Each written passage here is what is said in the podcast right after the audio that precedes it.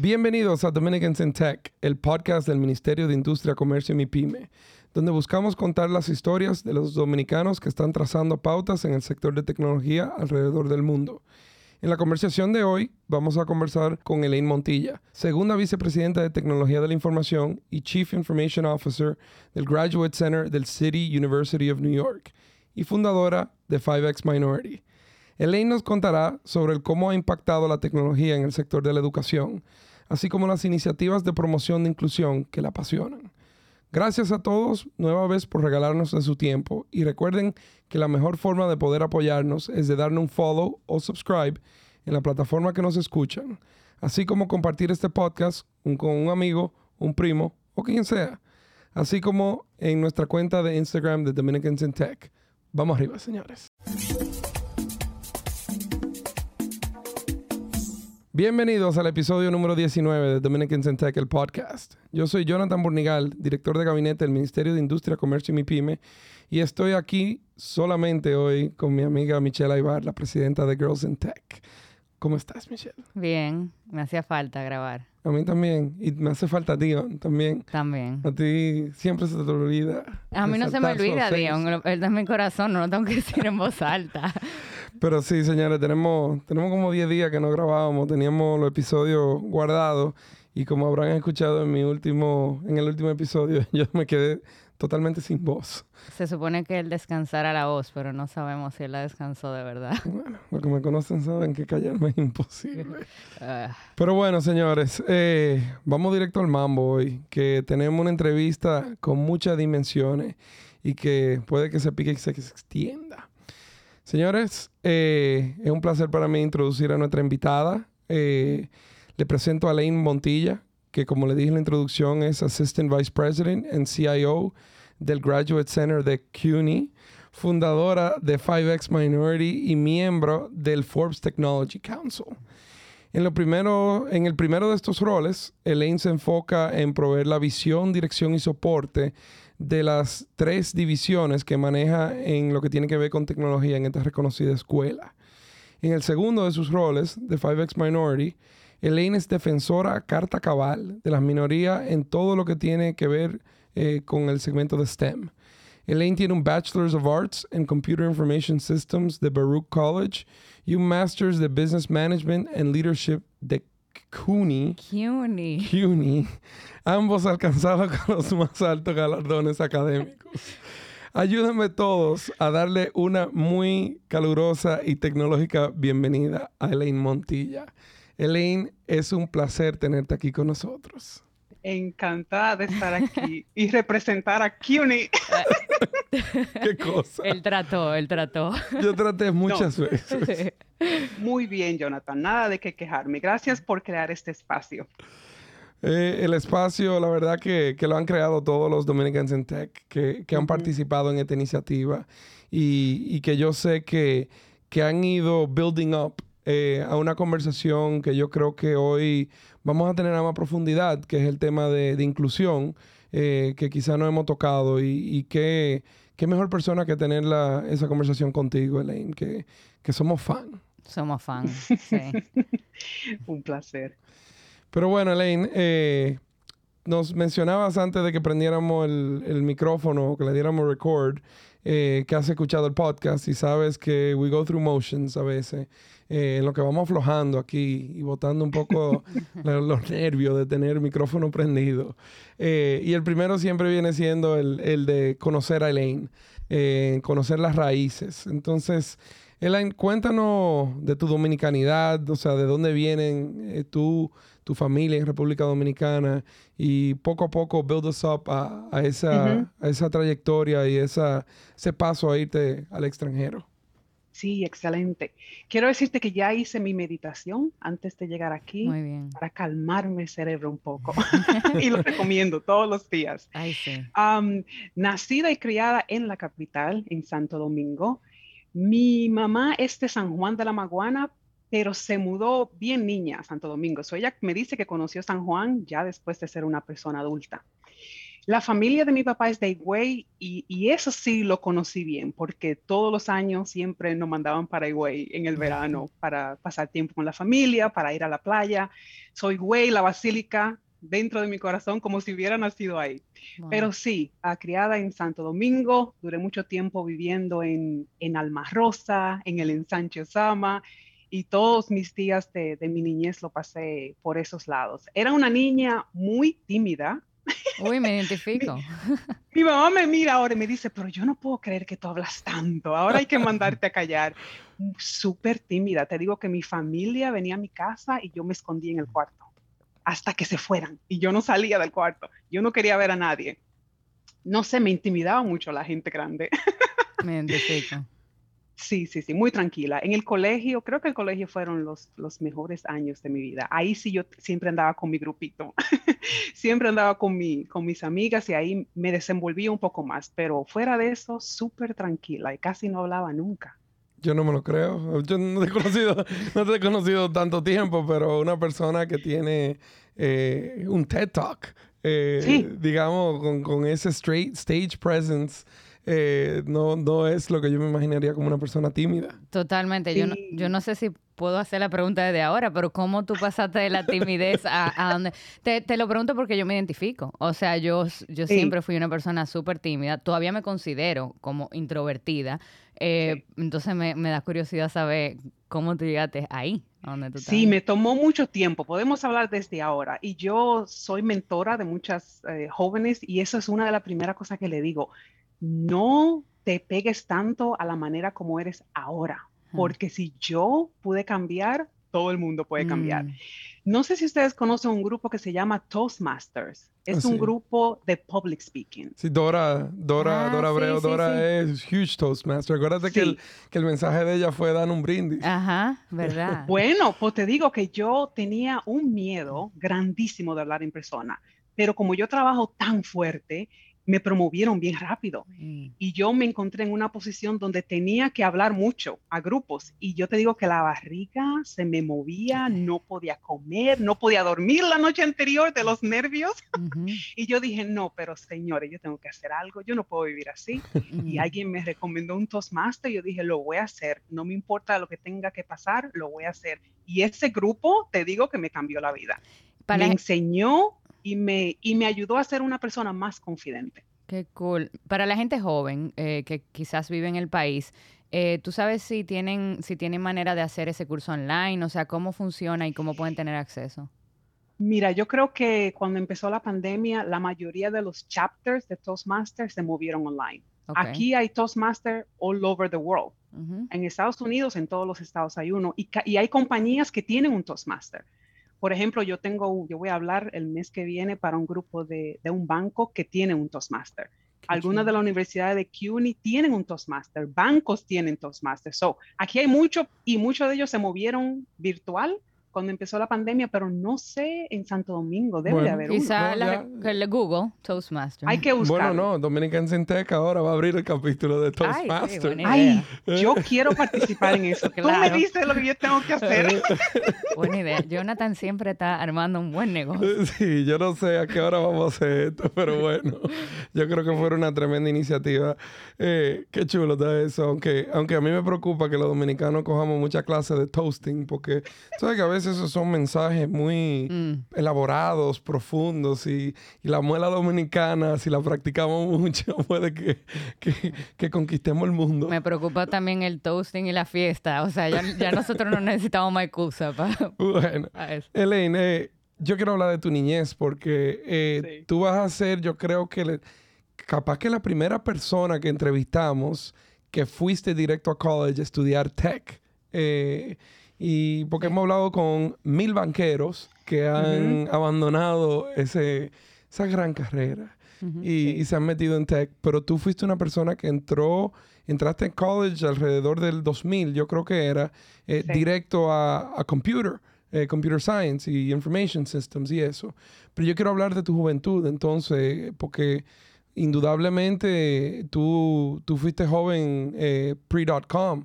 Entonces, a mí me encantaría entrar en ese capítulo de esos años de adolescencia tuya y cómo tú interactuabas con STEM, que supongo yo que en ese entonces ni hablar de inclusión en STEM, eh, eso era algo que nadie veía.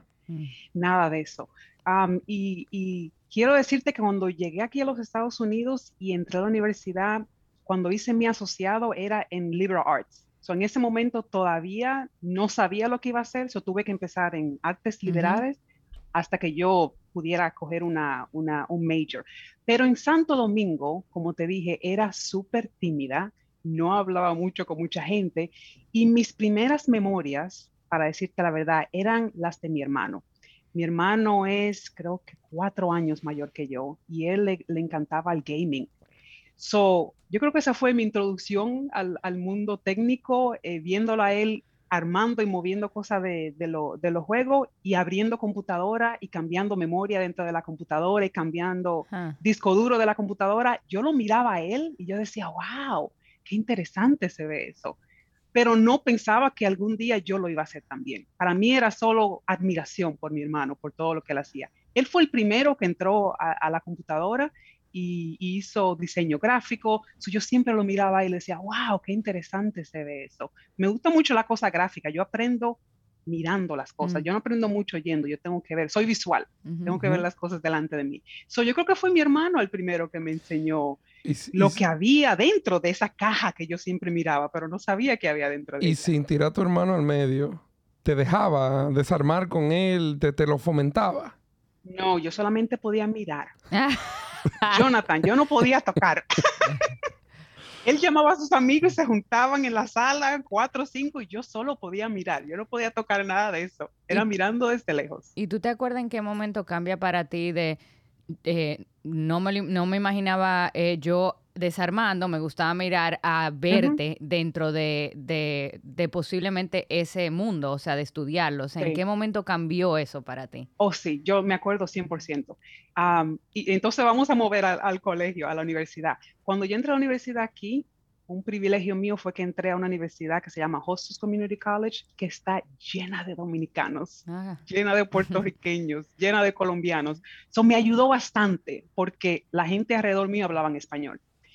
Yo entré a mi primer año y tenía el Work Study Program, donde tienes que trabajar por, unas horas, y me asignaron a trabajar en el, en el lab de computadora, en el laboratorio de computadora, ayudando a los estudiantes, cambiando papel y toner en el printer. En ese momento fue que yo me di cuenta lo que me gustaba, no solamente la computadora, pero ayudar. Cuando yo veía que yo había un problema y yo lo arreglaba y yo veía a la gente, le veía la cara y decía, wow, me encanta el customer service mm. side of computer science. Y así fue que empecé. Yo empecé haciendo desktop support. Así fue que empecé en tecnología, porque me encantaba ayudar por teléfono y arreglar los problemas que la gente tenía. Ahí fue que empezó mi, mi amor por la computadora. Cuando, cuando, pero tú mencionas que te fuiste y tuviste alrededor de una comunidad latina. Tú te fuiste a los 16 años, ¿fue? Sí. ¿Tú terminaste high school aquí o lo, terminaste allá Yo terminé high school en Santo Domingo. Fui a mi graduación y al otro día ya me estaba en un avión para venir a Nueva York. Ok, ok. Increíble eso. Eh, pero yo quería, yo quería ver si tú nos contabas un poco cuando llegaste allá. Eh, cómo, cómo Elaine, Elaine, cómo, cómo te decían ¿Cómo funcionó esa, esa integración tuya a, a, esa nueva, vamos a decir, sociedad en la que tú acababas de llegar? Sí, fue un horror. Para mí personalmente, quiero que sepas que los primeros meses yo lloraba casi todos los días.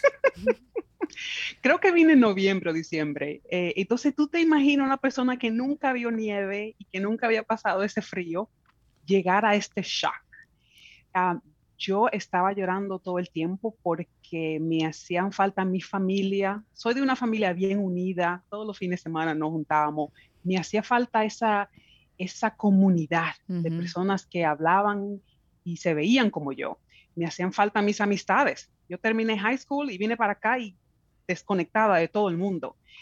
Y una cultura nueva que empecé a ver aquí. Ah, algo chistoso que me pasó, mi primera semana en la universidad, yo fui marcada ausente todos los días de todas las clases que yo iba, que era mucho. Que tú ibas. Sí, todas las clases estaba ausente porque yo no sabía que mi nombre en inglés se oía diferente.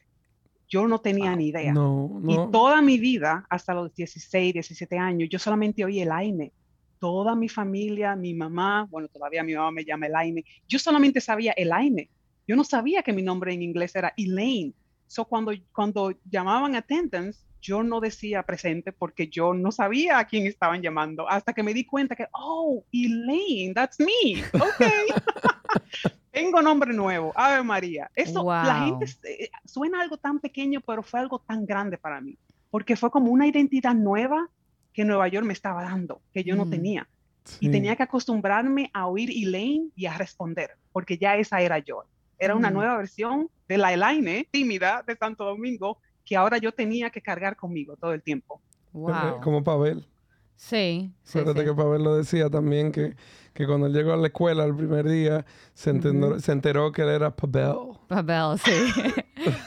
pero, pero, no, y lo interesante fue también de la historia de Pavel, que lo dice Elaine, slash Elaine, eh, de, que, de cómo, el impacto que eso tiene en tu autoconcepto y en tu identidad. No es simplemente que dijeron tu nombre en inglés, es que hasta ese entonces tú eras el Aine y eso viene con una serie de cosas sobre quién tú eres. Eh, La gente no entiende eso a veces, que, mm. es, que es una identidad nueva que te están dando. Y no solamente eso, yo no hablaba inglés cuando yo vine aquí. Entonces, ese tiempo que me tomó aprender inglés, la suerte es que me encantan los idiomas, yo lo aprendí rápido, pero ese tiempo de mi aprendizaje no me ayudó mucho. Yo, yo, te digo que yo tenía reuniones a veces en el trabajo donde yo quería decir algo y no podía porque en mi mente yo estaba traduciendo de español a inglés y si había una palabra que yo no sabía, yo no decía nada. Y la gente se, es muy impaciente. Yo trato de hablar de eso mucho ahora. Hay que tener paciencia con, con, con las personas porque uno no sabe lo que otra persona está pasando. Totalmente. Elaine, Vamos, el Aine, perdón. Yo estoy on fire con, con la pronunciación. Todo lo, nombres lo está diciendo súper bien. no te, María, yo, yo te respondo por todo ahora. Quiero hablar de, de, de tú entrar entonces directamente. Me dijiste que empezaste en Liberal Arts, pero te, te mudaste con, con, entiendo por el trabajo que estabas haciendo de, de asistir personas con, con temas de tecnología te entraste ya a estudiar como carrera eh, el tema de, tech. Cuéntanos de ese cambio. Me encantaría que también nos lleves un poco back to the future en, esa época de qué estaba pasando en tech y, qué tú veías entrando en tech eh, en cuanto a las caras que estaban alrededor de ti y si se parecían a ti. Mm. Sí, sí, perfecto. en la universidad yo elegí liberal arts porque bueno, primero no hablaba inglés, so no podía ni siquiera pensar en qué iba a estudiar porque no lo entendía, todavía no lo entendía. Ya cuando me di cuenta, ah, me gustan dos cosas, tecnología y psicología. Ah, entonces, en mi mente yo pensé, ok, ¿cuántos años me va a tomar estudiar psicología y cuántos años me va a tomar estudiar eh, eh, tecnología? Y yo siempre pensaba que yo quería ayudar a mi mamá, mi mamá es sola, em, y yo pensaba, wow, que yo voy a estudiar, que yo pueda hacer dinero rápido. Y esa fue la razón por la que yo entré a tecnología, primero, porque me encantaba la psicología. Y lo que hice fue que hice psicología mi minor porque no la quería dejar ir completamente. Pero te digo que en la primera clase que yo tomé de, programación, yo miraba alrededor del cuarto y decía, Dios mío, yo era maybe una de tres mujeres que estaban en la clase. So, la intimidad al comienzo, yo la entiendo porque tantas chicas puede que piensen en STEM y después se van, porque es demasiado diferente uno sentarse y, darse cuenta que, es, que uno es la única.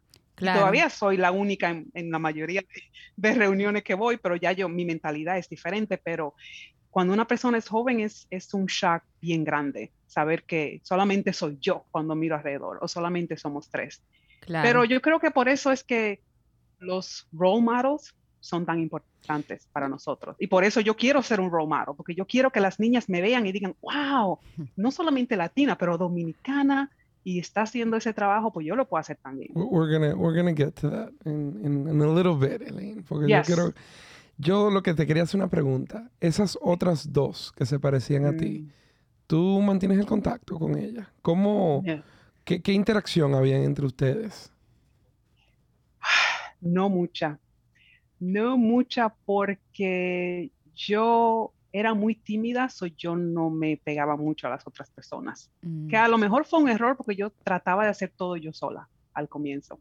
Aprendí tarde eh, el, valor de, la cooperación y de trabajar con otros, pero al comienzo, como yo era tan tímida, yo trataba de hacer todo yo sola, yo trataba de aprender todo yo sola, yo trataba de estudiar todo yo sola.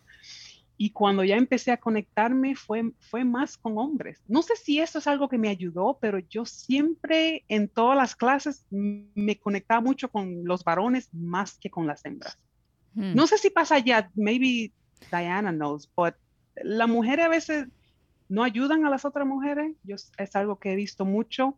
Hay mucha competencia y yo me sentí más yo, auténtica, trabajando con hombres que tratando de competir con mujeres. Nunca me ha gustado eso. Trato de, no hacer eso ahora. Eso es lo que yo he analizado mucho. Yo también estudié tecnología y yo también estaba indecisa entre psicología y tecnología. Y estoy estudiando psicología ahora. O sea, tú estabas hablando y si se viera en la cámara mi boca, era como que... necesitamos que termines ya. ¿Eh? Para que nos dediques más tiempo. para que dedique más tiempo.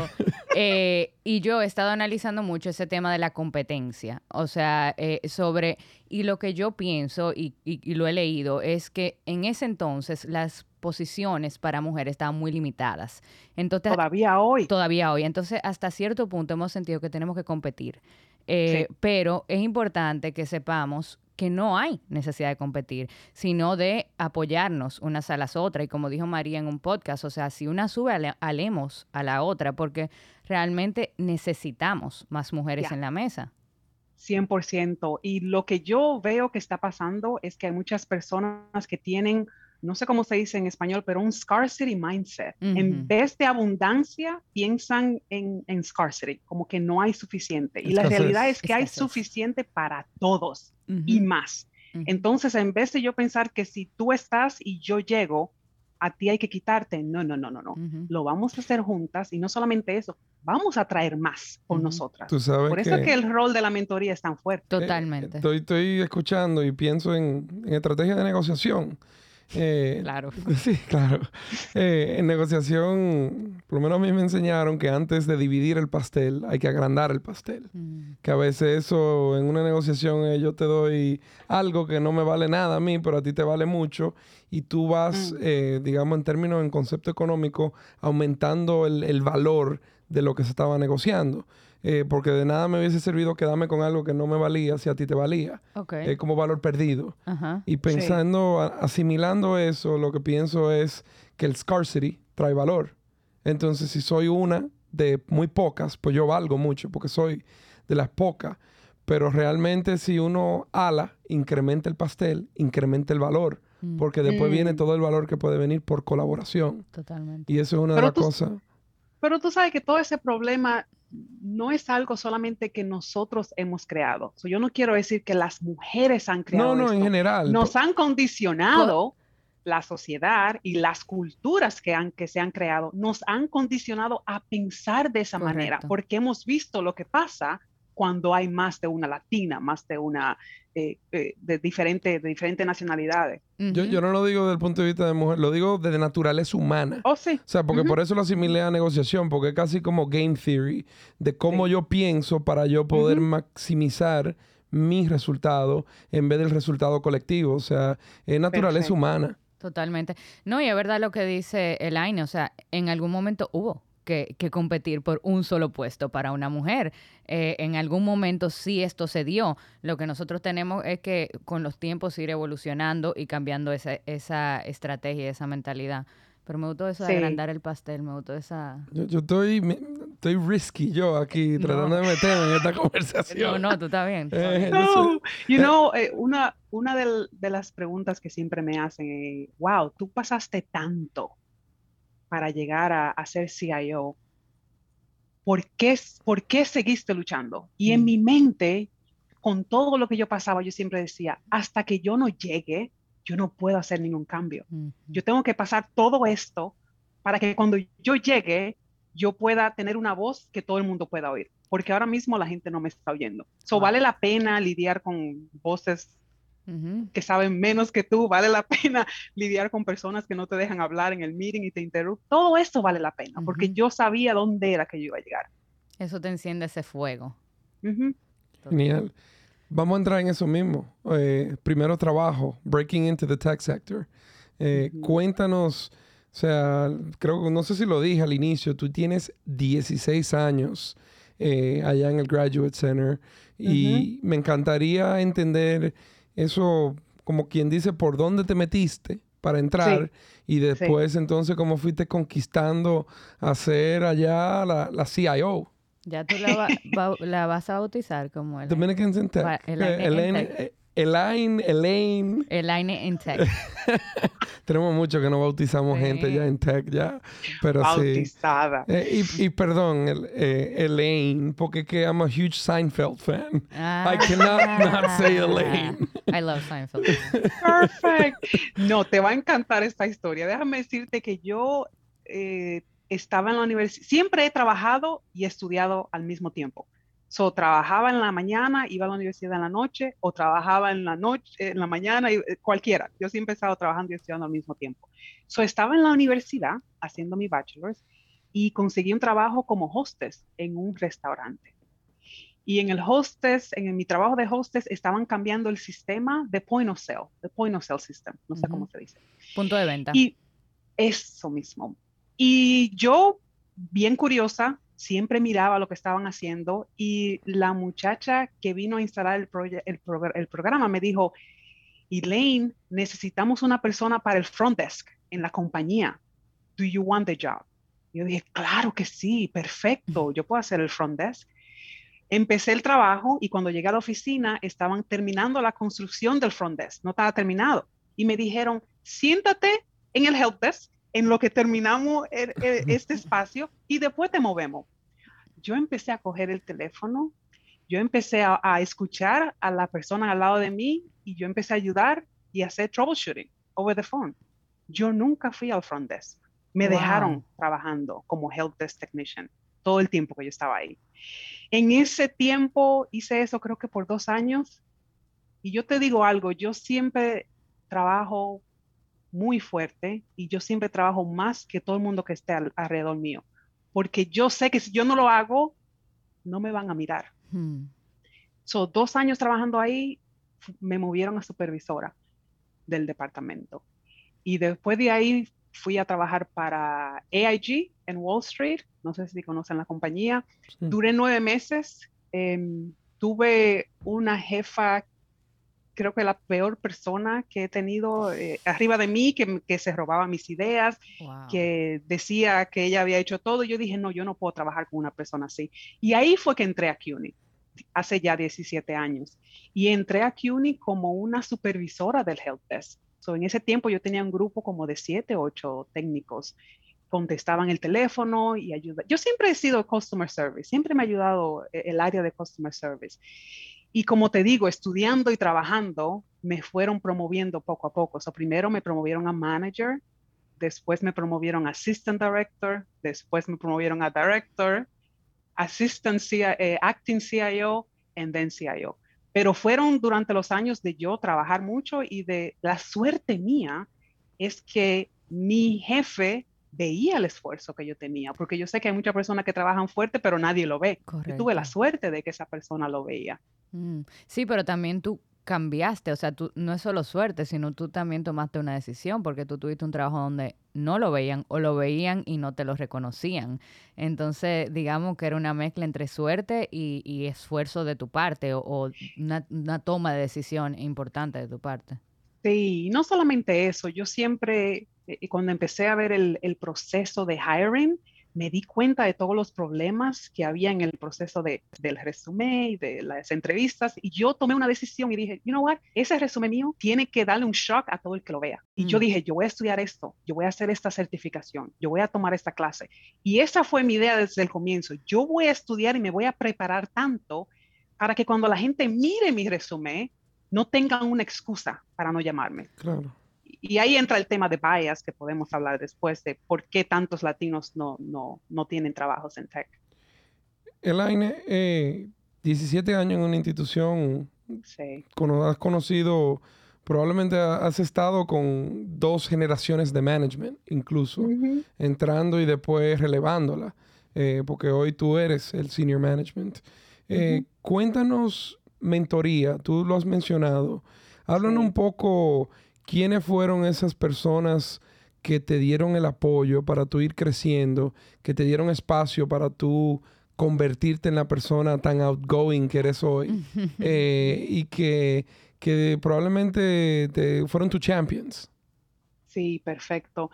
Mira, yo estaba eh, estudiando en CUNY, en City College, y se estaba tomando mucho tiempo el, para mí conseguir el diploma. Y yo decidí irme a una universidad técnica y hacer un, un, un degree en Computer Networking.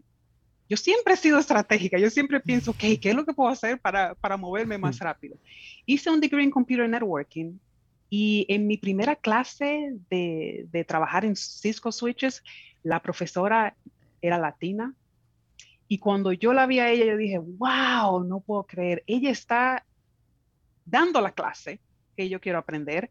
Y cuando yo la, por eso hablamos de la mentoría y de los role models, cuando yo la vi yo dije, wow, no, esto yo lo puedo hacer. So ella fue la primera persona que me confirmó que lo que yo estaba haciendo era un buen camino. El, mi segundo mentor, que fue la persona por la quien yo hice mi TEDx Talk, fue mi jefe en CUNY por muchos años. Y volviendo al tema de las mujeres, la mayoría de mis mentores han, sido hombres y la mm. mayoría han sido hombres blancos. Believe it or not, right? I believe it. Sí, porque yo creo que a veces muchas las mujeres dicen, oh, yo quiero que me... Tiene que ser mujer, se tiene que ver como yo. No, no es cierto. Para mí eso es un myth, eso no es cierto. Soy el mentor en mi trabajo en CUNY fue una persona que siempre veía mi capacidad antes de yo verla. Él mm. siempre veía lo que yo podía hacer sin yo verlo porque en mi mente yo siempre me enfoco tanto en el trabajo que estoy haciendo y en hacerlo mejor que yo no pensaba en el próximo nivel, porque yo estaba tan enfocada en lo que estaba haciendo. No me lo vas a creer, pero nunca, nunca pedí, nunca pedí un aumento y nunca pedí que me subieran a otra posición. Wow. Siempre, siempre me lo daban porque veían el trabajo que yo hacía, porque yo estaba tan enfocada y, en mi grupo y en lo que estaba haciendo que yo no pensaba eh, o a lo mejor también me pasaba tan rápido que yo decía, no, no, no, yo necesito trabajar aquí cinco años más antes de, de moverme a la otra posición. ¿Pensaste en algún momento explorar otros lugares de trabajar? ¿Fuera de CUNY? Sí. Bueno, eso pasa de vez en cuando, pero, pero no, no como una decisión de que me voy, sino más el pensamiento de que wow, esto está fuerte esta semana, yo no sé si yo puedo seguir. Y imagínate, cuando empezó la pandemia, de la noche a la mañana teníamos que preparar todo el sistema para que todo el mundo se conecte desde su casa. Los profesores tenían que dar clases, necesitábamos todo eh, online, eh, on the cloud, overnight. So, ese estrés fue uno de esos momentos que dije, wow, eso sí está fuerte. Yo no sé si yo puedo seguir en esto. Pero no. te, lo preguntaba más porque a veces cuando la gente se siente menospreciada, that they're not being valued, eh, precisamente esa relación entre trabajo y cuánto me lo reconocen o me lo pagan, eh, lleva a que uno diga, bueno, pues quizás en otro lugar me lo valoran. Ah, no, eso me pasó en AIG. Por eso me te fui. Lo, te lo preguntaba como tú dijiste que nunca pediste un aumento, nunca pediste. Me dio curiosidad de entender si, si, o sea, que if it just worked out so well y que tú nunca te frustraste y pensaste en otro lugar. No, yo nunca pensé en el aumento porque para mí era muy rápido. Ya. Si, si tengo un año y medio trabajando en esta posición, en mi mente yo tengo que trabajar más todavía antes de moverme a management, pero me movían antes de tiempo. Eso no era porque no me valoraban, al, al, contrario, me han valorado tanto que tengo 17 años trabajando con ellos. Voy, a, tirar otro término de negociación aquí. dale. Create value before you claim value. Y yo creo que eso era lo que hacía Elaine. Ella creaba valor y después era que se, se le ocurría que quizás entonces le correspondía eh, conseguir una parte de eso. Yo siempre le he dicho a mis técnicos, porque a veces te encuentras personas que dicen, yo no voy a hacer eso porque tú no me pagas para hacer eso. Y mi mm. respuesta es, tú quieres, tú deberías querer hacerlo para que yo vea que ya tú lo puedes hacer sin yo darte dinero. Pero yo creo que la gente a veces no piensa así y, dicen, si tú no me pagas, yo no lo hago. Yo, 100% eh, Jonathan, yo hago lo que tú me pidas y más para que tú veas el valor que yo tengo. Yo, yo, he tenido experiencia con personas que trabajan en ventas, que tú le preguntas, ¿tú pudieras vender el doble? Sí. ¿Y por qué no lo haces? Bueno, cámbienme la, la, compensación. Y a veces tú te quedas, bueno, but that's so short, short-sighted. Eh, porque quizás si lo hicieras, ni siquiera estuviéramos hablando de una comisión, sino que tú te volvieras el gerente de ventas. Exacto. Pero bueno. Eh. Yo tengo, yo tengo una, una, pregunta porque no sé si tú lo contaste. Eh, exactamente qué tú haces en CUNY. Gracias. Vamos a pasar a mm. eso ahora. What ah. is a CIO? Ah, lo siento. Lo siento, que me, me, me, salí de la estructura. No, perfecto. Mira, mucha gente me pregunta, ¿cómo es el día de un CIO? Y yo te puedo decir que es una reunión detrás de otra reunión, detrás de otra reunión, detrás de, de, planificar y de, y de planear para el futuro.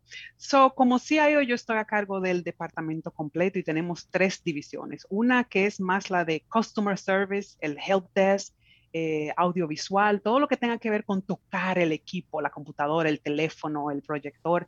El segundo grupo es el de sistemas y ahí está todo lo que está detrás de las paredes, como yo digo, que nadie ve, el customer nunca lo ve, los switches, los routers, el firewall, todo lo que está en el cloud, ya eso va en ese grupo. Y tengo un, un, grupo de administración y ellos se encargan de todo lo que es relacionado con las licencias de los programas, Em, el inventario de equipo, hiring, todo lo que tenga que ver con hiring y entrando personas nuevas. Y esos tres directores se reportan a mí. Y cada uno de ellos tienen managers y supervisores que se reportan a ellos son un equipo, ahora creo que ya somos, tengo algunas vacancies, porque tú sabes que la pandemia ha creado un problema bien grande en tecnología, donde la gente está cambiando de trabajo bien rápido. Te vamos a ayudar a buscar a los dominicanos en tech. Sí, gracias, yo los tomo.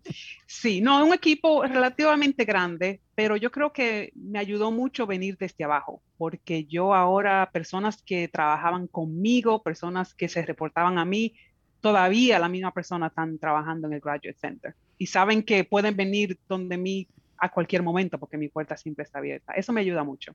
Qué interesante. Elaine, tengo un par de preguntas muy, quizás más técnicas de lo que normalmente entramos, pero me encantaría que tú cuentes un poco cuáles son los retos que hoy eh, hay en EdTech, en Education Technology, eh, en materia de, de toda esta virtualidad y todo la forma en que ya se está democratizando, impartiendo eh, el mundo del conocimiento? Sí, hay varios. Creo que te voy a dar unos cuantos. Eh, yo creo que el primero, algo que, uno no piensa mucho, y yo hablé de esto en mi, en mi TEDx Talk, eh, la gente a veces se olvida que la persona, las minorías y las personas que no son representadas no tienen acceso a la tecnología. Y eso lo vimos mucho cuando empezó la pandemia que muchos de mis estudiantes no tenían internet, no tenían una laptop en su casa. Yo tuve que comprar laptops para distribuirla a los estudiantes porque no tenían cómo conectarse a la clase y hacer la tarea. Muchos de esos estudiantes vivían en la librería porque ahí era mm. que usaban la computadora. yo creo que la gente a veces no piensa que hay muchas casas donde solamente hay una computadora que es compartida entre cinco o seis personas. Eso es algo que tenemos que, arreglar. Yo sé que el, gobierno está trabajando en eso. yo creo que el, segundo problema que tenemos ahora en EdTech es como todo se fue para el cloud. Hay problemas relacionados con, you know, cyber security. BYOD, la persona que trae su propia laptop para conectarse a la universidad, ya son, ya son sistemas que están fuera de nuestro alcance que tenemos que, que, que proteger. Otro problema es que los, los faculty, los profesores, no están educados en toda la cosa de tecnología y de la noche a la mañana tuvieron que aprender a usar todos esos sistemas que nosotros tenemos tanto tiempo usando. Yo a veces eh, eh, tengo un chiste porque los estudiantes saben más que los profesores y a veces los estudiantes se paran a la clase y dicen, no, no, yo te ayudo, eh, vamos a conectar Zoom. Eh, así es que se hace un, un breakout room, por ejemplo, porque los profesores no han tenido training técnico de cómo aprender todas estas cosas. Y la última que te voy a compartir es que en la universidad hemos tenido un decline grandísimo en enrollment, los, hay mucho menos estudiantes, mayormente en los community college, en la universidad de dos años, eh, los números de estudiantes que han vuelto para este semestre son mucho menos que antes. Mm. No sé por qué, pero otro problema que viene de ahí es que no, tenemos, no tenemos suficiente dinero. So funding is another big issue. Aparte de que los técnicos se están moviendo tanto y están dejando los trabajos. ¿Qué pasa con esos estudiantes entonces? Eh, si, está, si el enrollment ha bajado, ¿están dropping out? Oh, They're dropping out. Eh, muchos de ellos prefieren buscar trabajo. Ya. Necesitan dinero, necesitan buscar trabajo. Ya, wow.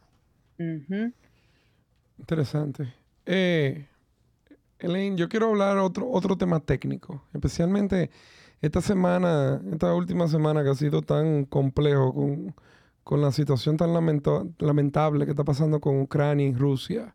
El tema ciberseguridad eh, y el tema, sabemos que ese es como que la guerra que está pasando que, nadie ve y que nadie cuenta. Y a mí me encantaría que tú como CIO hable un poco de eso. Tema de ciberseguridad, protección de la información. ¿Qué tú ves en tu día a día? Mm, todo se ha puesto peor.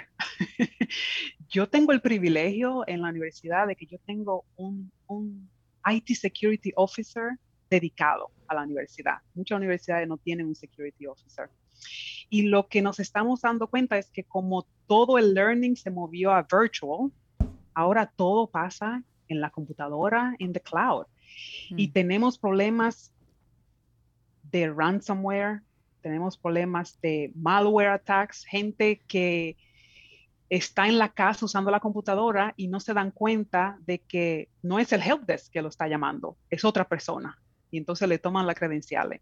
Tengo mucho problema de estudiantes que están comprando gift cards o dando dinero creyendo que es un profesor que le manda email. Son cosas que parecen tan pequeñas, pero un estudiante que no tiene dinero para pagar la renta mientras va a la universidad, imagínate que, que, le saquen dinero del banco o que le manden un email donde ellos dan toda su información. Eh, eh, he, visto más problemas de esos desde que empezó la pandemia y más en el último mes que antes. El otro problema que se llama DDoS attack, eh, que me pasó a mí personalmente con mi página, e, es algo que uno, si, si, tú, si tú no tienes backups, eh, es un problema que te puede quitar todo. Y tenemos en la universidad muchas personas que hacen research y ese data del research es información que puede ayudar a otros países. So, todo el mundo está tratando de interrumpir el día a día de todo el trabajo que tenemos. And then going back to data, I mean, la universidad, eh, tú sabes que en CUNY tenemos una oficina principal, so ellos se hacen cargo de muchas de esas cosas de, de cybersecurity, pero tener que guardar, eh, reguardar el data de la universidad, toda la información de los estudiantes, de los empleados, es algo que ahora yo creo que en dos años era el eh, número tres en la lista de cosas que tenemos que hacer. Yo creo que hoy en todas las universidades es número uno. Claro. Y no solo eso, eh, tenemos un CIO en la Universidad Central que me acaba de invitar a ser parte del equipo de cybersecurity de la Universidad Central. So, yo estoy viendo que la gente se está dando cuenta que hay que, hay que poner el dinero, porque muchos mucho de los resources no, no, han, no nos los han dado. Una, una recomendación, ¿tú tienes alguna recomendación que tú le puedas dar eh, a las personas para evitar caer en esos posibles engaños, en esos... Eh, ¿Qué tú recomiendas? Porque la verdad es que es difícil a, verse, a veces darse cuenta. Sí, nosotros estamos trabajando en cybersecurity training. Cybersecurity training mayormente para los estudiantes y yo creo que muchas veces uno se, siente incómodo cuando uno tiene que sentarse en una computadora a, tomar un training, de, aunque sea 30 minutos. Hay que hacerlo, porque si, si no los educamos, no hay manera de que lo podamos ayudar. Yo puedo tener un sistema en el firewall que no deje que entre un ataque, pero alguien te puede mandar un email con un nombre equivocado, pero si tú no estás educada, yo no te puedo ayudar. Y eso es lo que yo veo más. Hay que hacer más entrenamiento y hay que darle el dinero a, las, a los equipos de IT que lo necesitan para poder comprar los sistemas como, como, como two-factor authentication, no sé cómo se dice. Yes. Eso, eso es lo primero. Y yo tengo como tres años tratando de, conseguir todo el dinero para yo poder eh, enable it for everyone. Yo, espero que el presidente de la universidad sea escucha de Dominican Tech. y si no, pues ya, ya y que por favor, que por favor, que lo, que lo ponga a fluir. Que, Ahora, no te preocupes, yo estoy trabajando en eso, ya no te preocupes. Elaine, vamos a cerrar capítulo de la universidad. De, eh, y vamos a pasar a, la parte, yo creo que, aunque la conversación ha sido fenomenal y yo creo que pudiéramos hablar muchísimo. Eh, no sé de dónde tú sacabas que tú eras tímida, pero yo quiero hablar de 5X Minority. Yo quiero que, tengamos una conversación eh, con, a profundidad como, como fluya. Cuéntanos. my, baby. Your baby. ¿Qué es 5X Minority? Sí, buena pregunta. Mira, yo siempre he trabajado, tengo más de 20 años trabajando en tecnología y, y, yo siempre, creo que de una manera veía lo que estaba pasando, pero no me involucraba 100%. Cuando la, cuando la oportunidad vino para hacer el TEDx Talk y yo empecé a hacer research para, para mi talk, ahí fue que yo realmente me di cuenta mirando los números lo grave de la situación. Entonces, 5X Minority empezó como un blog, porque en mi mente, yo te digo, yo voy a conferencias y chicas me miran y me dicen, wow, porque mi tag dice CIO y dicen, oh my God, una mujer, y tú eres mm. CIO, can I take a picture? Y yo decía, Dios mío, eso es increíble porque no hay muchas mujeres CIO. En CUNY son 26 universidades. Tenemos una reunión de CIOs todos los meses. Somos tres mujeres. Wow. 26, 26 escuelas, escuelas. 26 escuelas. Colleges adentro de la universidad. Colleges. Yes, yes, yes. So yo espero que cambiemos eso pronto. Entonces, en mi mente yo dije, ¿cómo yo puedo compartir todo lo que yo he aprendido para que otras mujeres lo puedan leer, lo puedan ver ¿Cómo yo puedo ayudar? ¿Cómo yo puedo conectarme a esas mujeres? Entonces, 5X Minority empezó como un blog. Yo quería escribir. Yo dije, no, yo tengo que escribirlo en algún sitio para que la gente lo vea. 5X Minority empezó con, en ese momento, cinco cosas que me hacían minoría, que, yo, que me llegaron a la mente. Yo siempre he pensado en todas las cajas que la sociedad me da, que quiere que yo me entre en cada caja y como yo me estoy saliendo todos los días de cada caja que me han dado. So, por ser latina, por ser mujer, por ser lesbiana, por trabajar en tecnología y por ser una persona espiritual. Mm. No, no, no, religio no religiosa, pero espiritual. Y ahora no tener hijos, ya son más de cinco minorías, pero en ese momento era solo cinco.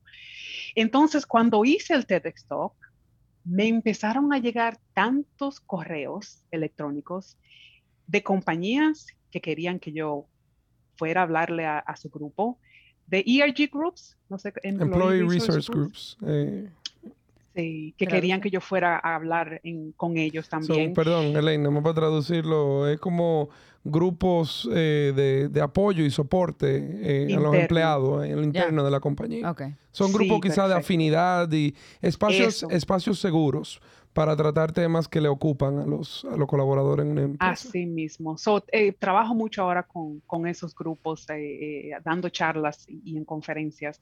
Y entonces estudiantes también, mujeres que me mandaban mensajes diciendo, wow, por fin alguien dijo lo que yo quiero decir, pero mm. nunca nadie ha dicho.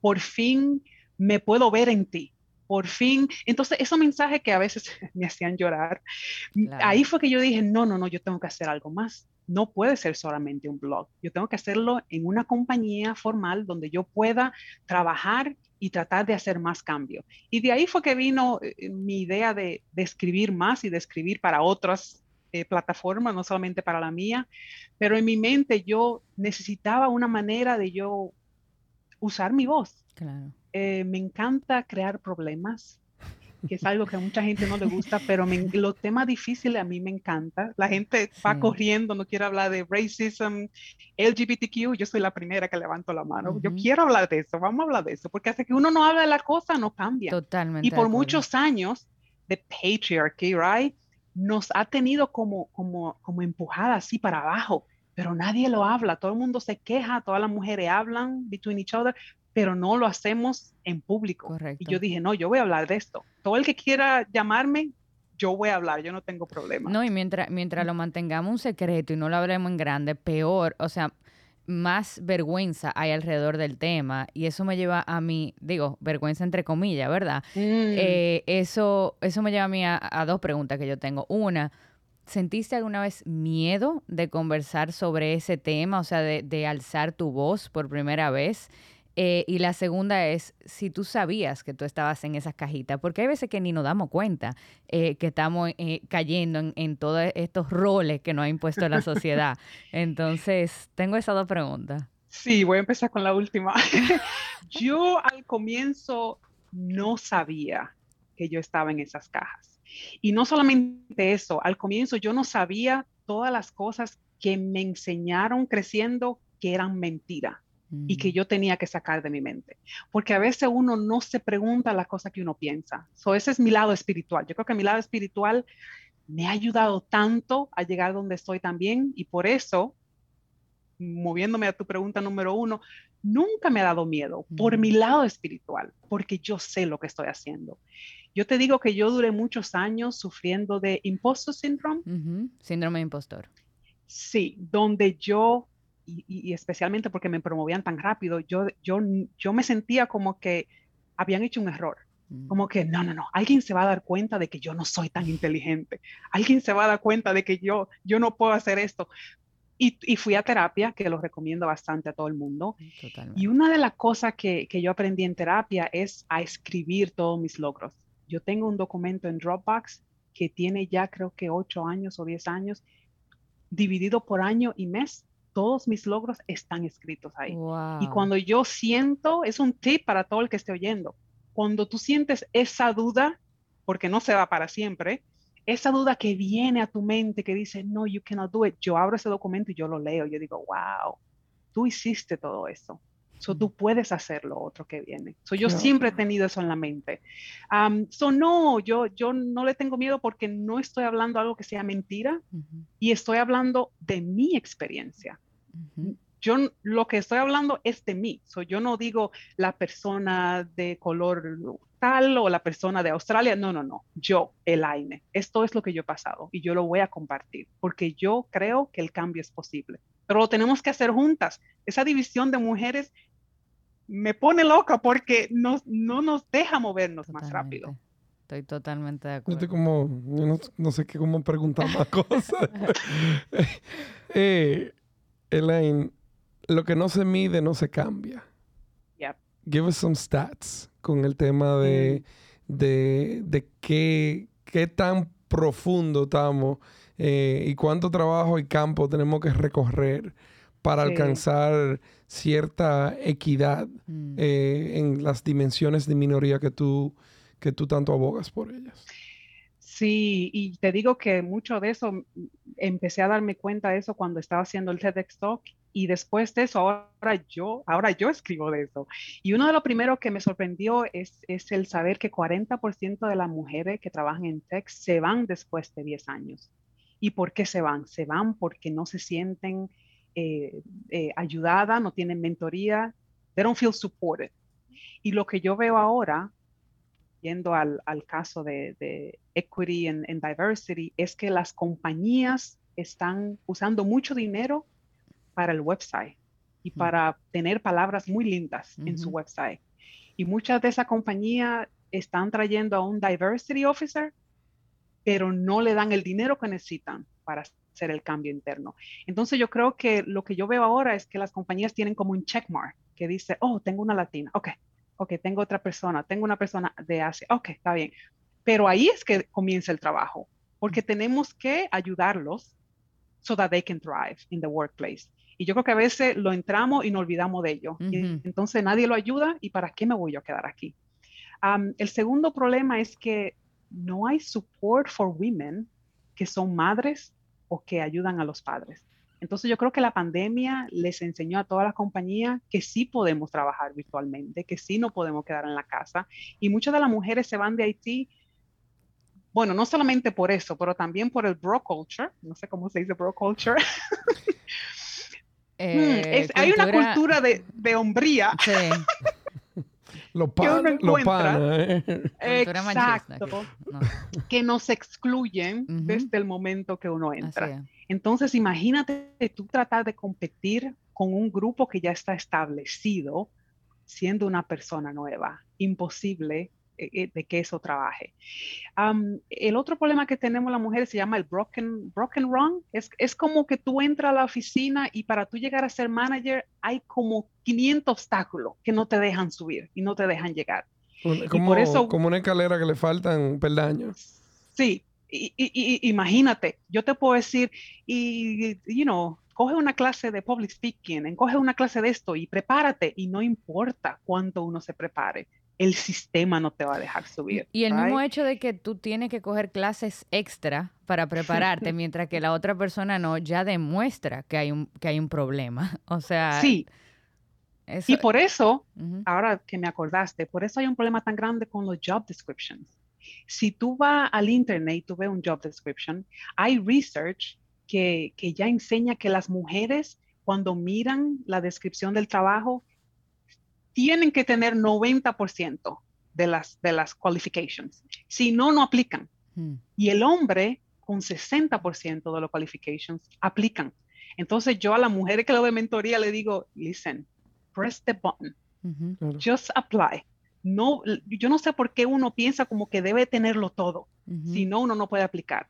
Y el problema no es solamente que las mujeres no aplican, eh, las compañías hacen una, una job description que son tan largas que son como imposibles de que una persona tenga todas esas cualidades. la otra cosa que, que, nos tiene fuera del trabajo es eh, unconscious bias. Eh, a veces cuando nos llegan los resumés, si vemos los nombres, a veces sin uno saberlo, ve los nombres y uno le da más valor a un nombre que a otro nombre. soy yo siempre he dicho que debemos de quitar los nombres de los resumés antes de que la gente lo vea. Yo creo que eso va a ayudar mucho.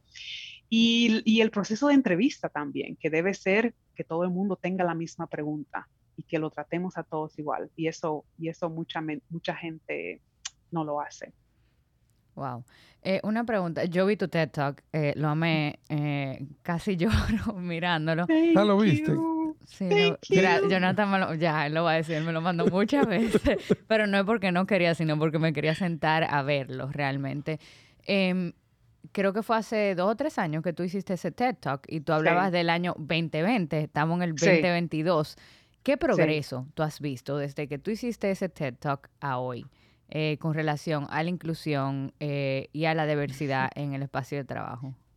Si es que hay alguno y la gente siempre habla de, del progreso. Yo creo que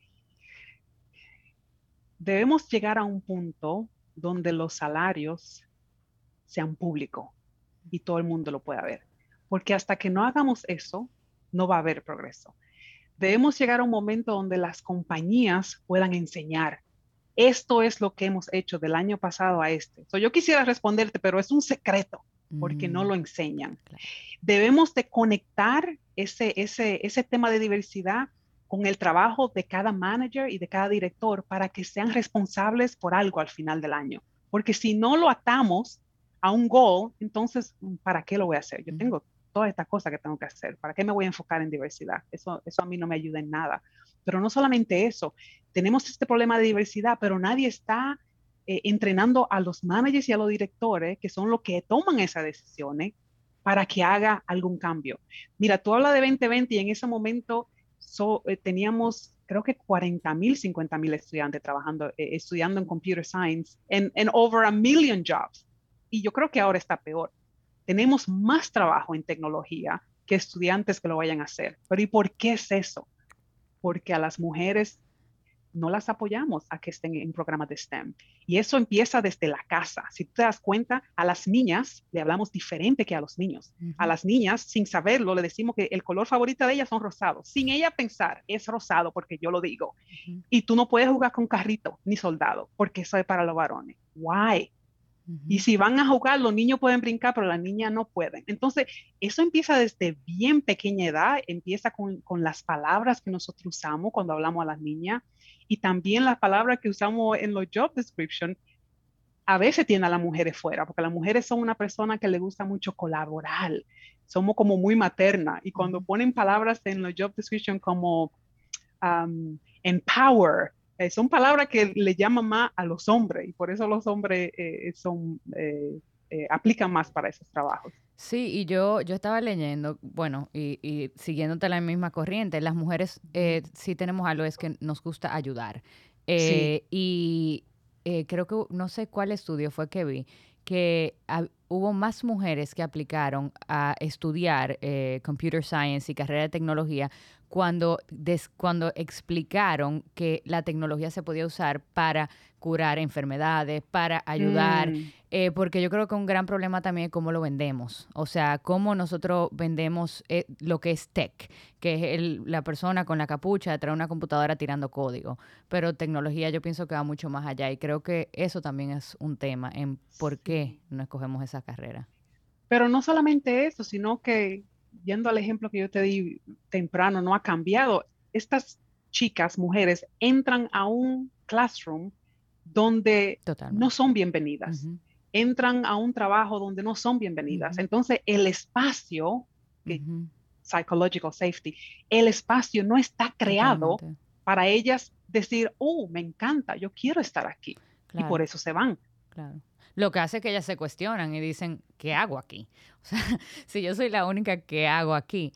Ahora, eh, eh, como cambiando no tanto de tema, pero un poquito, ¿por qué es importante para las empresas y eh, que, haya más mujeres? Puedo decir algo, yo estoy calladito aquí, tratando de no meter la pata.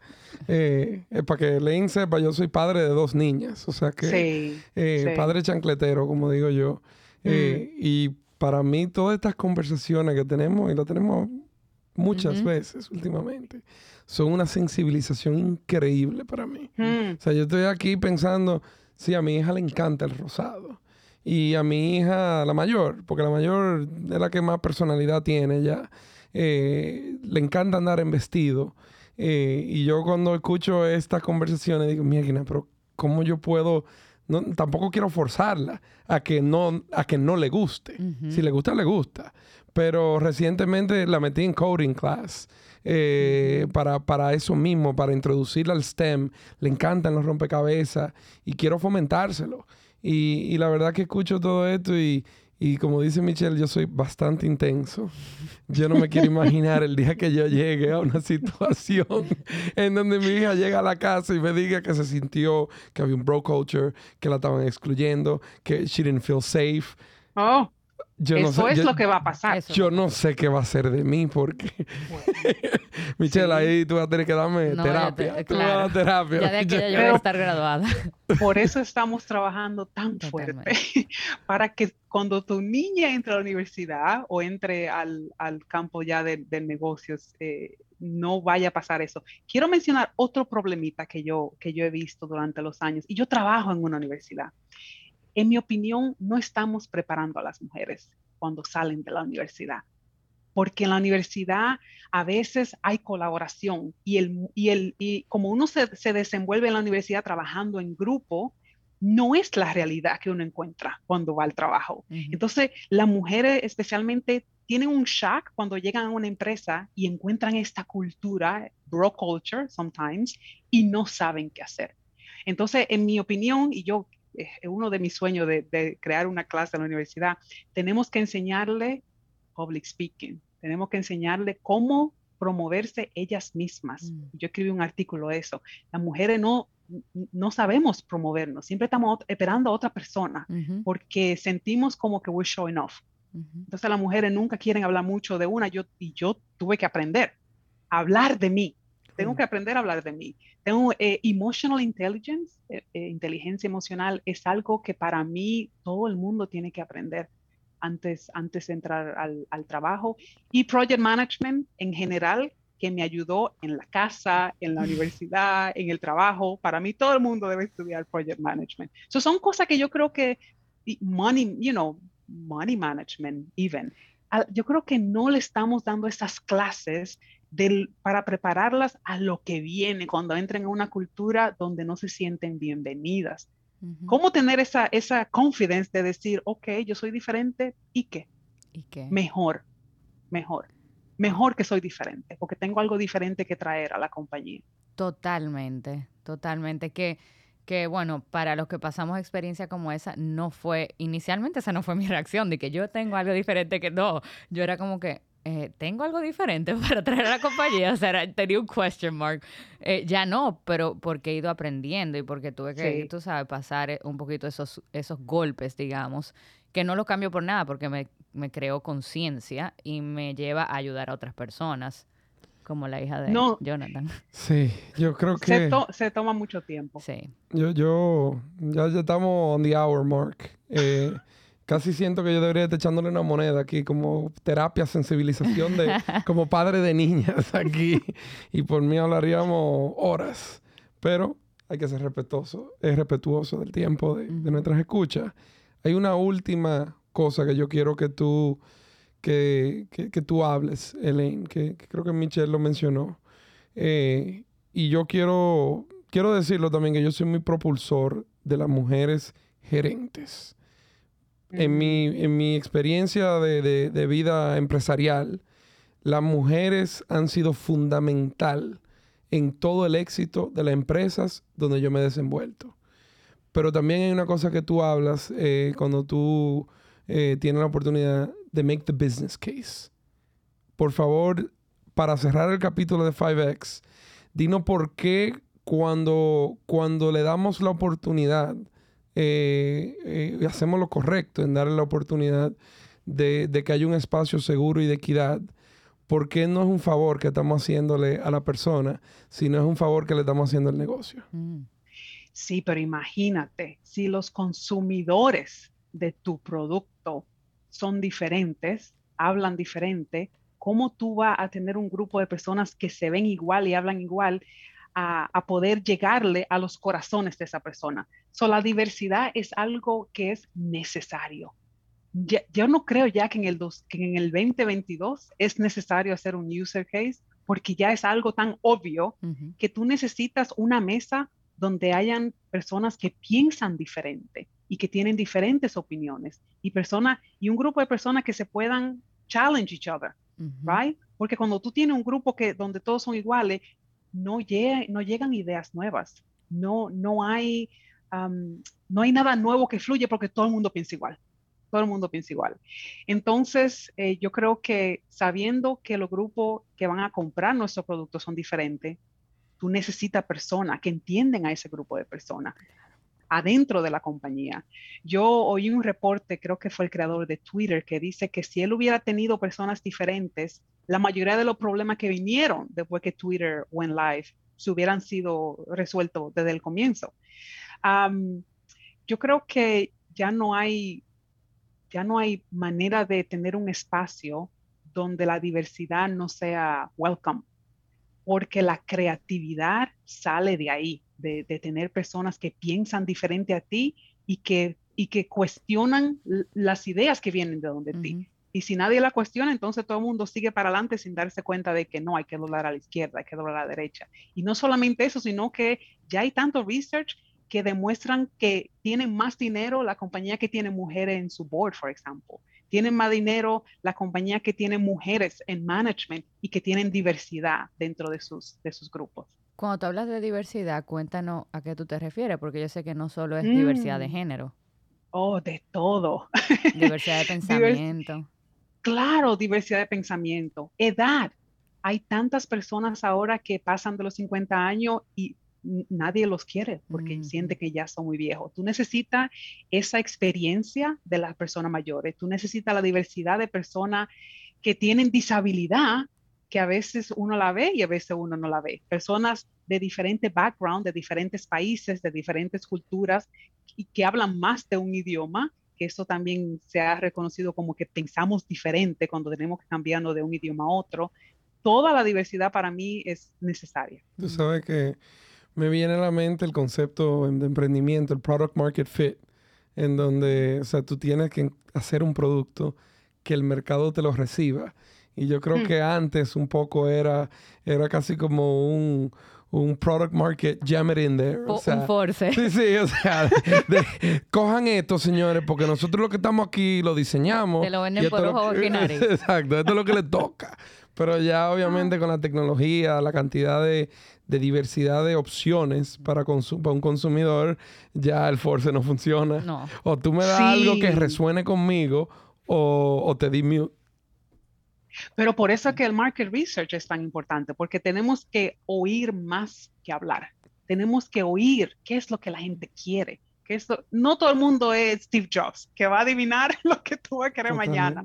Para el resto de nosotros, vamos a oír a los consumidores para ver qué es lo que quieren. Aunque el producto salió, ¿qué le podemos cambiar? Tú no sabes eso si tú no oyes del consumidor y que, y que te dan ese feedback, que te dicen, oh, you know, move that switch to the left, mueve esto para la derecha. Tú sabes que eh, tener el podcast me, me, ha abierto ahora un canal de escuchar porque los entrevistados son los que traen el contenido. Entonces, Michelle, ya tú ves, yo aprendí a escuchar y hablar menos. Ah, wow.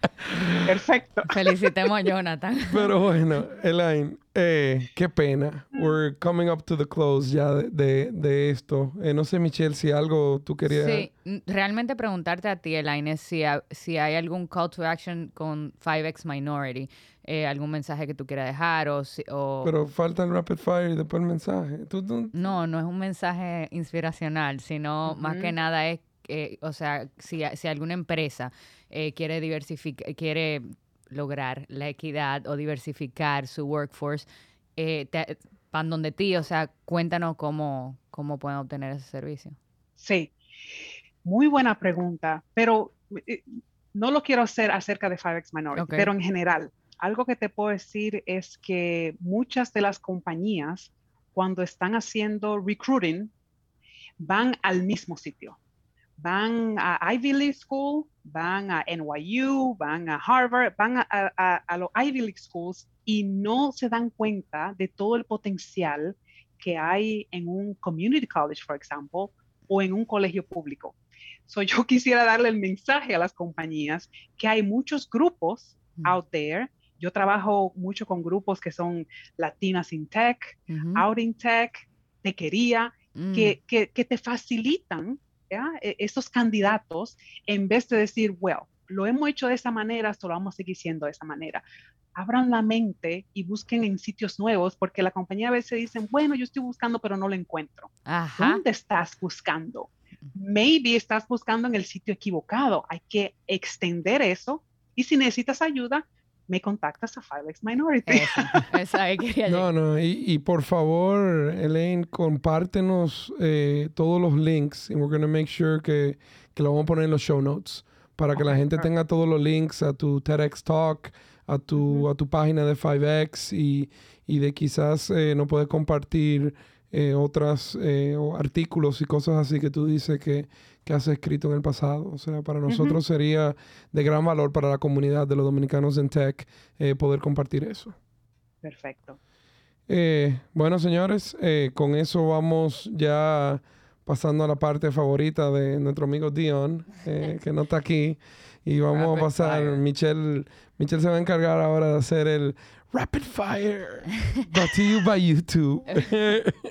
eh, estos son cinco, en mi caso cuatro, preguntas random, eh, donde tú contestas lo primero que te llega a la cabeza.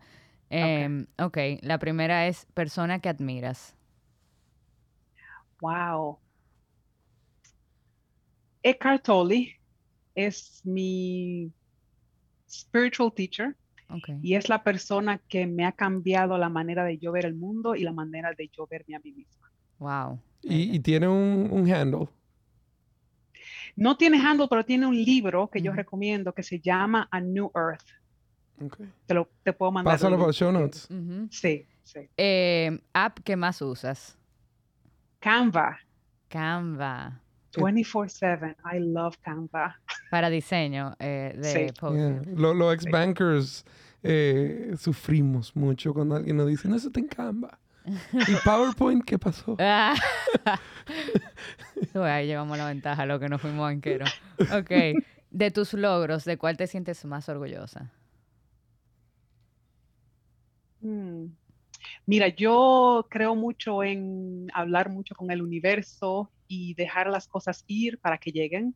Y yo duré tres años viéndome en el círculo rojo haciendo un TEDx Talk, porque yo sabía que yo lo iba a hacer. Y cuando me llegó la oportunidad, yo dije, wow, yo lo dije, lo puse en mi vision board y pasó porque cuando uno quiere la cosa y uno, y uno se enfoca, le llegan. So, me siento orgullosa porque mi familia estaba sentada en, en, el, asiento de adelante y mi mamá me estaba mirando. Y te digo que, you crushed it. Killed it. Demasiado bueno. No, sí, yo les recomiendo a todo el mundo que lo vean. Eh, ok, y finalmente, lugar favorito en la República Dominicana. Mm voy a decir que comiendo en Adrián, eh, en, el, malecón.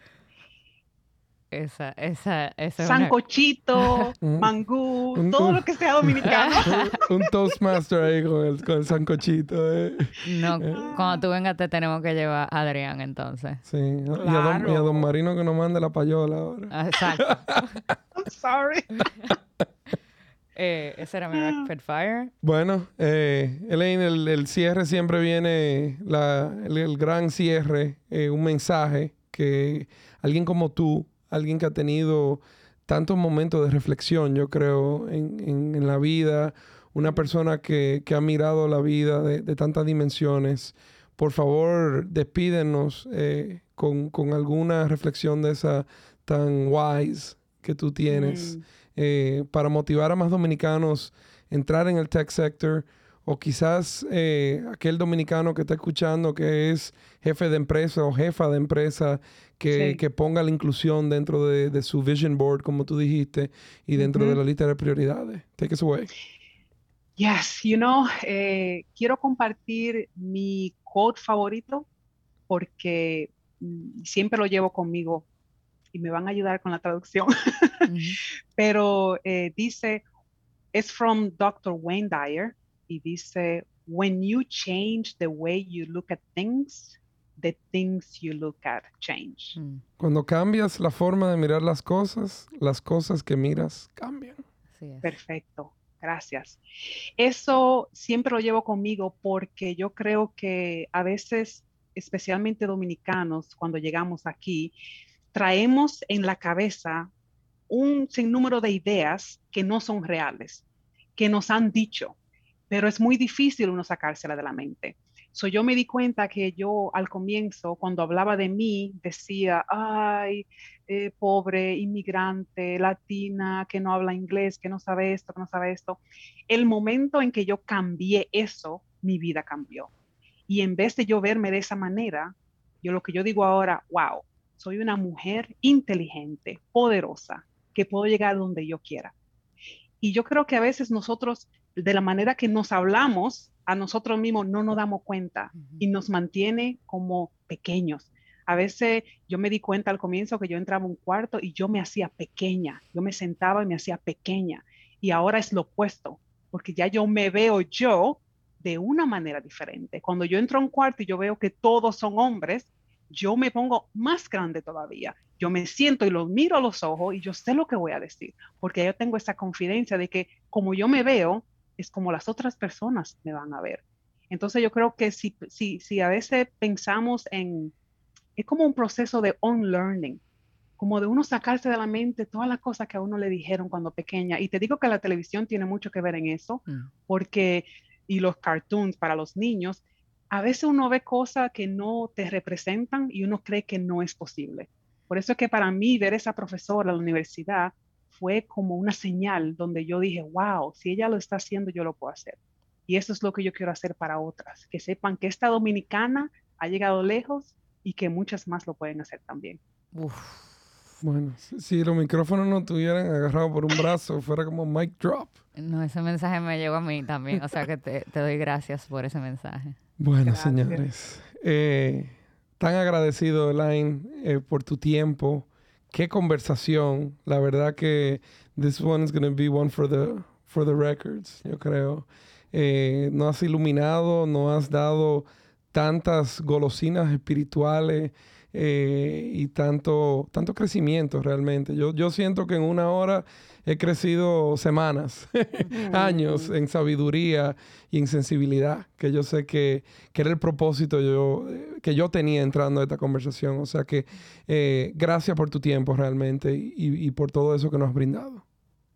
Gracias por crear este espacio. Gracias por conectarme a tantos otros dominicanos en tecnología que yo no conocía. Yo no sé si tú lo sabes, pero nos estás conectando a todos nosotros. Qué belleza. por tu plataforma. Un placer estar aquí con ustedes. esa es la misión, pero eh, no solo para conectarlos, sino para que después juntos construyamos grandes cosas, Elaine. Y yo sé que, cada vez encontramos una persona como tú, eh, que, que eso va a ser toda la diferencia para los años futuros y todos los dominicanos que sigan en este sector. O sea que gracias a ti. Un placer. Señor, y con eso acabamos este episodio de Dominicans in Tech, que les recuerdo que es una iniciativa del Ministerio de Industria, Comercio y MIPYME para contar historias inspiradoras de dominicanos que abren paso en la industria de tecnología alrededor del mundo. Gracias a todo el equipo que hace posible este podcast, Pitahaya Estudios, así como la Dirección de Comunicación del Ministerio de Industria, Comercio y MIPIMES. Recuerda que puedes escucharnos a través de Spotify, YouTube y Apple Podcast y seguirnos en nuestras redes sociales arroba Dominicans en Tech. Muchas gracias, señores. Eso.